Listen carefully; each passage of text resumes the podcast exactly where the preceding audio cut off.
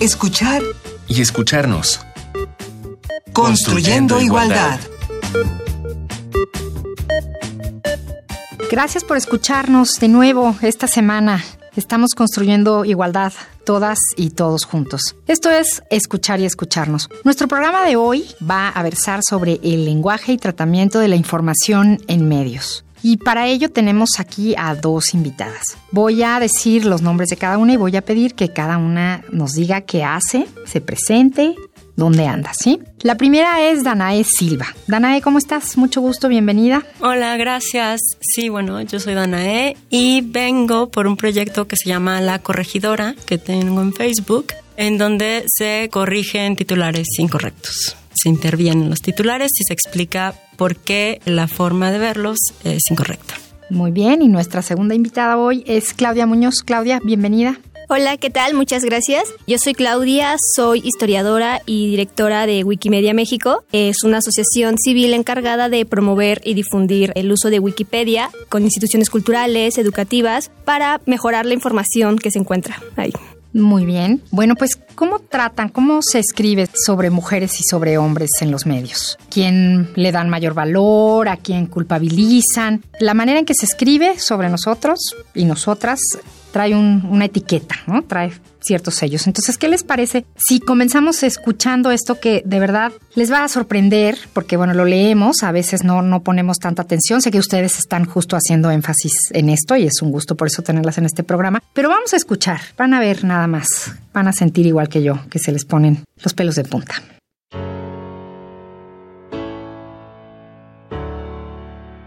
Universitario se suicida porque su novia pretendió abandonarlo. Confidencial HN. Tras intentar asesinar a su expareja, hombre se quita la vida. Pese a golpizas, Gabriela volvió con su asesino, Zócalo Saltillo. Exnovio confiesa asesinar y desmembrar a Gabriela, buscada desde hace más de 10 días. Con violencia repudian violencia durante protesta en la Ciudad de México. Excelsior. Protestan para que policías violadores no salgan impunes. Estoy tan enamorada de ti. Presumía su gran amor en Facebook, pero su esposo la estranguló. Radio Fórmula. Policía busca a feminicida prófugo. Estranguló a su esposa. A juicio por mandarle flores durante años a una mujer que no quería nada con él. Elprogreso.es a juicio por acosar a mujer durante años. Hoy las familias de cuatro doctores y una catedrática de la Universidad Autónoma de Ciudad Juárez deben llorar desconsoladas por un infortunio que les cambió radicalmente la vida en una noche de alcohol, el diario de Juárez.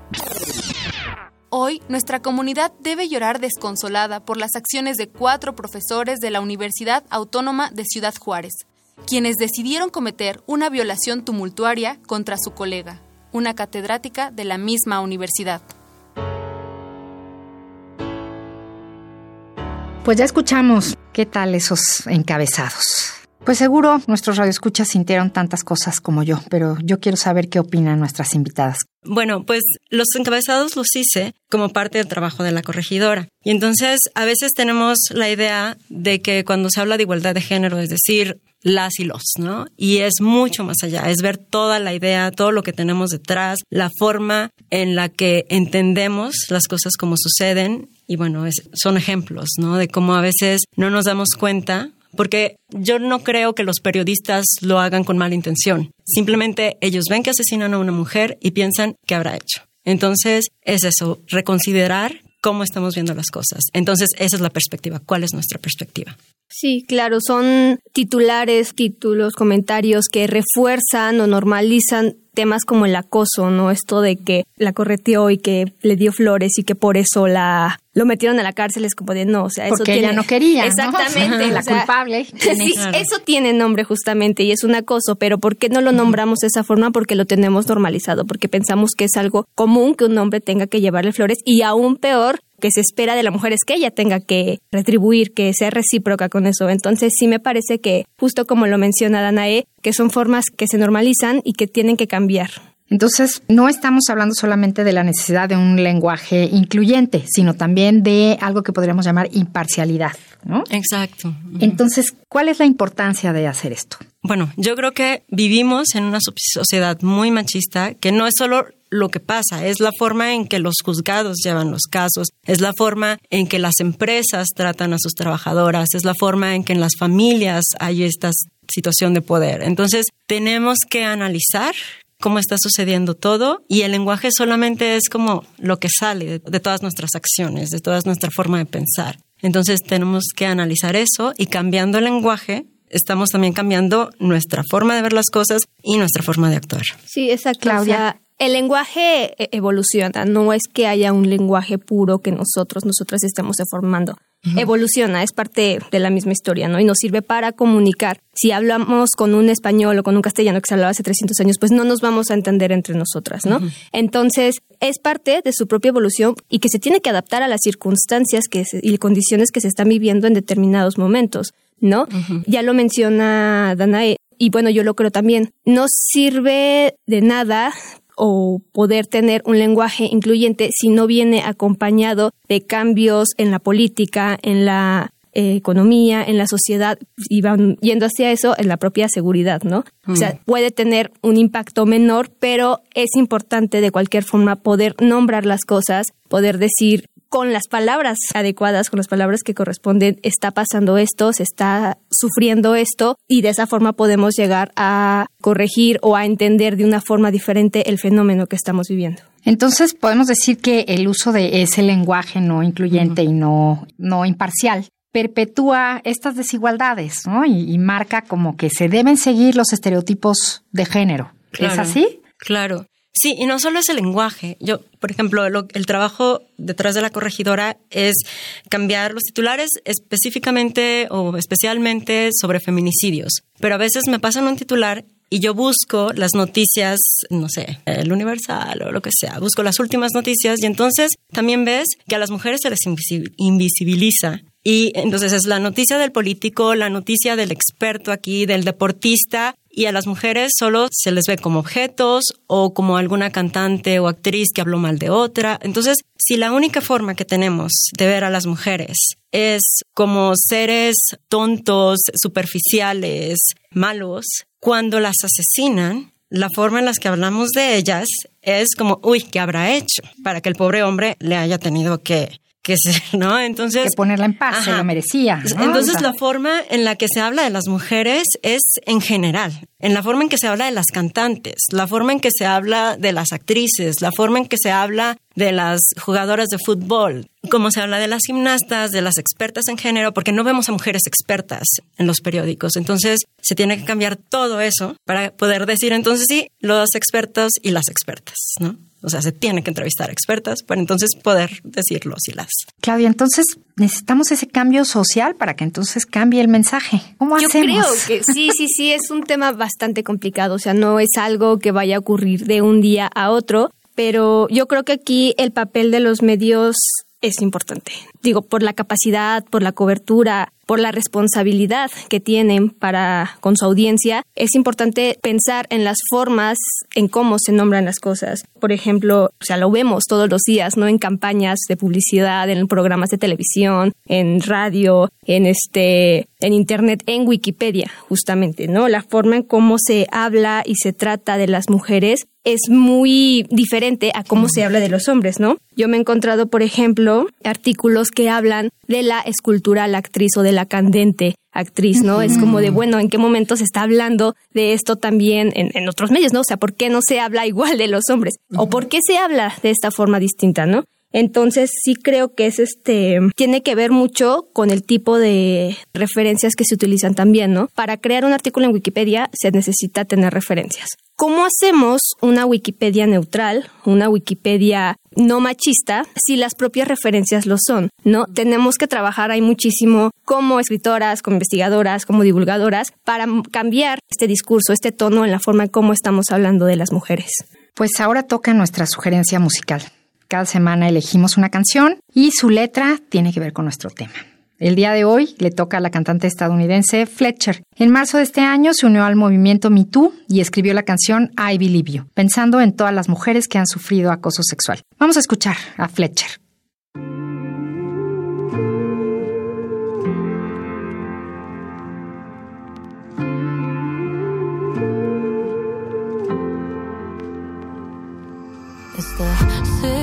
Stomach feeling with a smile on your face. It's the memory you ignore but you can't erase. It's the text in the middle of the night you didn't ask for. It could help your career, but at what cost? Are you holding back something that you're dying to say?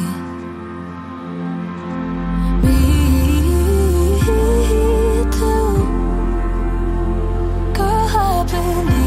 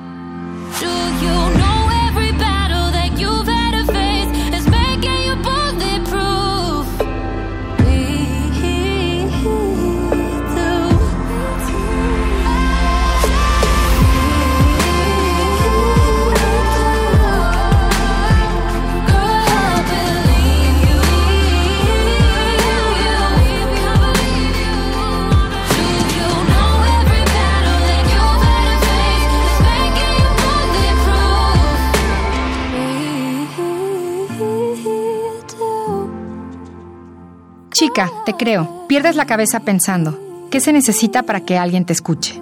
Yo también. Chica, te creo. Esto nos dice Fletcher en su canción I Believe You.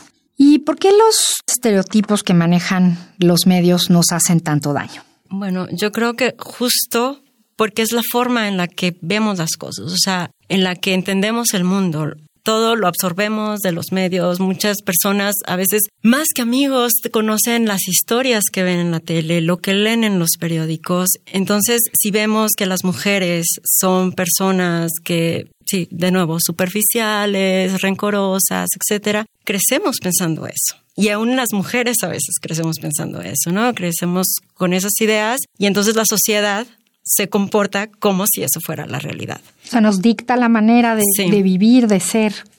Yo creo que sí.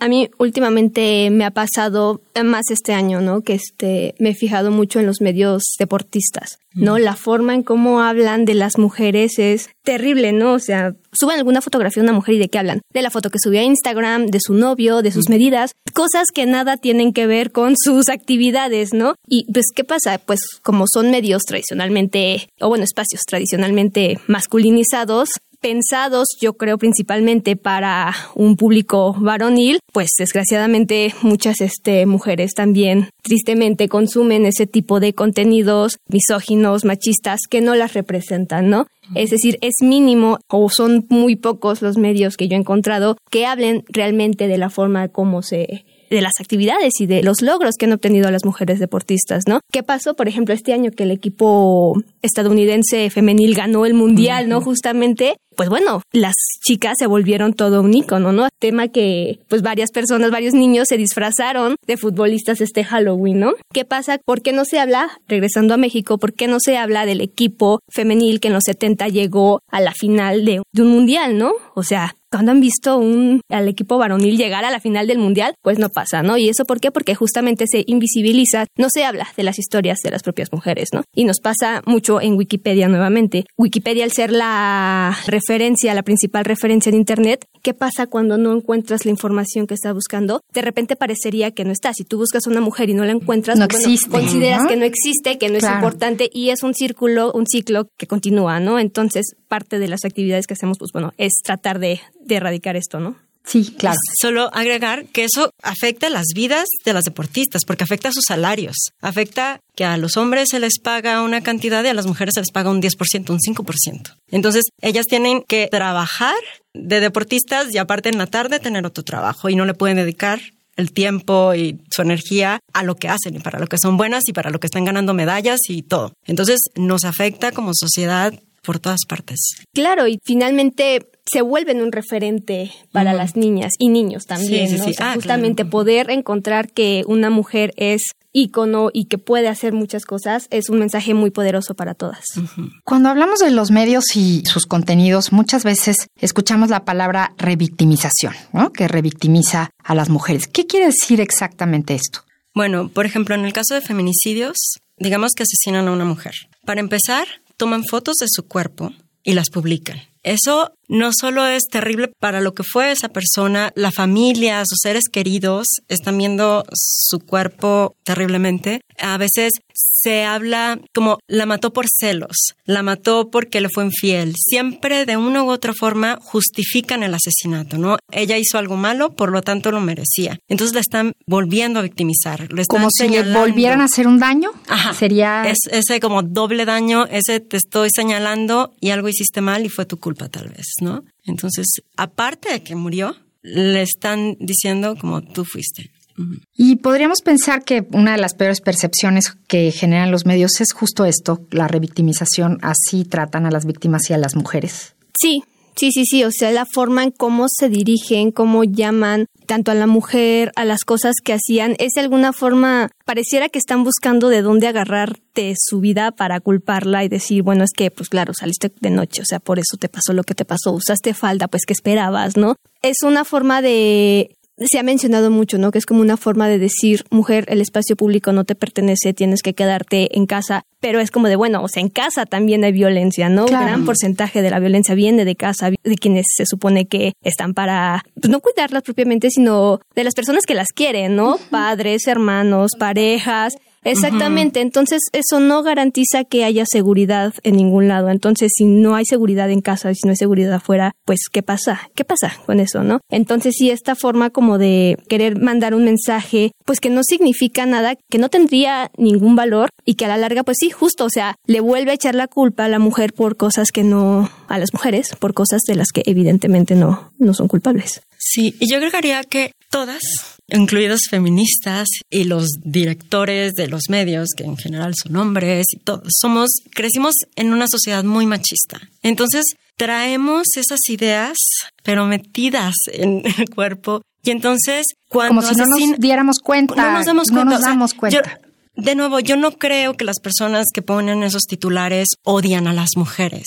Simplemente ven que a una mujer la asesinaron y piensan, ¿qué hizo de malo? Otras mujeres, o sea, si toda tu vida te han dicho, te tienes que comportar y si te comportas de cierta forma no te va a pasar nada, y ven que a una mujer le pasa algo, o sea, piensan, uy, algo hizo mal. Entonces tenemos que cambiar toda esa forma de ver las cosas, ¿no? Y tenemos que empezar por nosotras, que a veces no nos damos cuenta o a veces también pensamos. Yo, yo creo que es redirigir la culpa y la responsabilidad.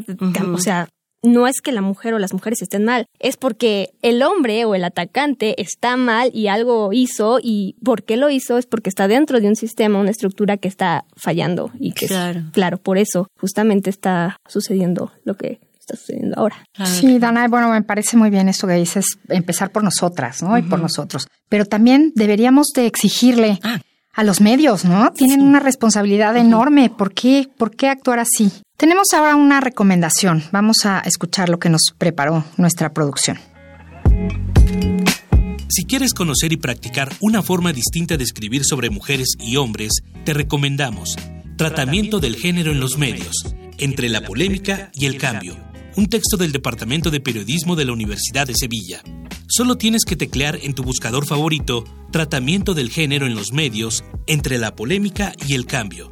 También puedes buscar en Facebook la fanpage La Corregidora y reconocer textos y encabezados que circulan diariamente en los medios nacionales. Además, te invitamos a conocer Editatona. Búscala en Facebook y Twitter con el mismo nombre. Puedes acercarte a esta iniciativa a través de Wikimedia México.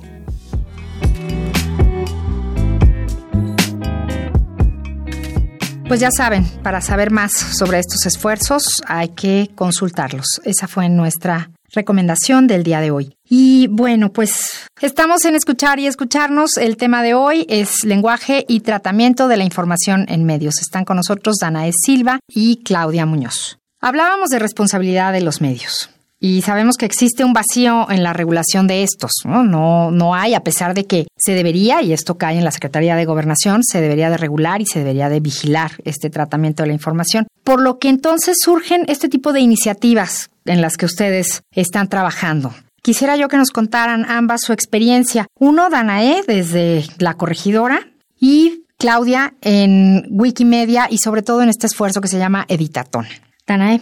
Ok, bueno, parte de lo que yo hago es esa exigencia a través de mostrar qué es lo que están haciendo mal. Y bueno, yo no veo que muchos cambios vengan de adentro de los medios, pero sí veo que la sociedad civil se está hartando y está exigiendo y estoy viendo un cambio súper bonito porque a veces los medios publican titulares súper misóginos, súper sexistas y la gente los critica inmediatamente y a veces en minutos borran las publicaciones porque se dan cuenta de que lo están haciendo mal. Y también o cambian cosas, cambian los titulares, tenían, no sé, la asesinó por celos Después se dan cuenta y muy silenciosamente, porque no piden disculpas, pero cambian. Desaparece. desaparece el por celos. Y bueno, y entonces sí, sí es muy bonito ver que estamos logrando un cambio entre todos. ¿Y tienes comunicación con la gente que te lee, que te sigue? ¿Qué te dicen? Pues sí, de hecho yo creo que hay mucha comunicación interna y a veces no es tanto por fuera, de personas que a veces simplemente hacen preguntas, preguntas sobre qué significa algo o si recomiendo algo para leer o en dónde pueden investigar algo o si hay cursos en línea, si hay una hay interés. conversación, hay mucho interés. De hecho, también de páginas muy pequeñas de noticias en ciudades, en lugares muy pequeños, personas me han contactado y preguntan, ¿no? Oye, voy a publicar acerca de este tema, ¿sabes cómo lo puedo decir? ¿Sabes? Sí, eso es muy bonito. sí. Y yo sí, ay, siento como mucha responsabilidad porque es como, ay, yo no soy experta. O sea, yo esto lo he ido aprendiendo también un poco mientras voy publicando. Pero sí, es muy bonito ver que la gente tiene este interés y quiere cambiar y están logrando cambios. Pues yo creo que has causado revuelo. Nos da mucho gusto ese trabajo tuyo. Claudia. Sí, en cuanto a Editatona, en 2014 aproximadamente la Fundación Wikimedia, que es la que gestiona los capítulos y las organizaciones de Wikipedia en el mundo, lanzó los resultados de un estudio en el que decía que solamente de una wikipedista de 10 era mujer. Esto pues influye bastante en la forma como se escribe y en la cantidad de artículos que se escriben, ¿no? De 100 biografías solamente 14% eran de mujeres. Entonces fue como un foco rojo y dijimos, bueno, hay que, hay que hacer algo, ¿no? Debe haber alguna forma en la que se pueda cambiar esto y surgió Editatona surgió como un encuentro, bueno, para empezar, para poner en contexto, Editatón es un maratón de edición temático, ¿no? Se invita a la gente a participar y editar Wikipedia sobre cine, sobre arte, sobre ciencia. En ese sentido, lo que se hizo fue un poco hackear el nombre de Editatón a Editatona en el entendido de que iba a ser una reunión exclusivamente para mujeres en un lugar seguro, en un lugar libre de violencia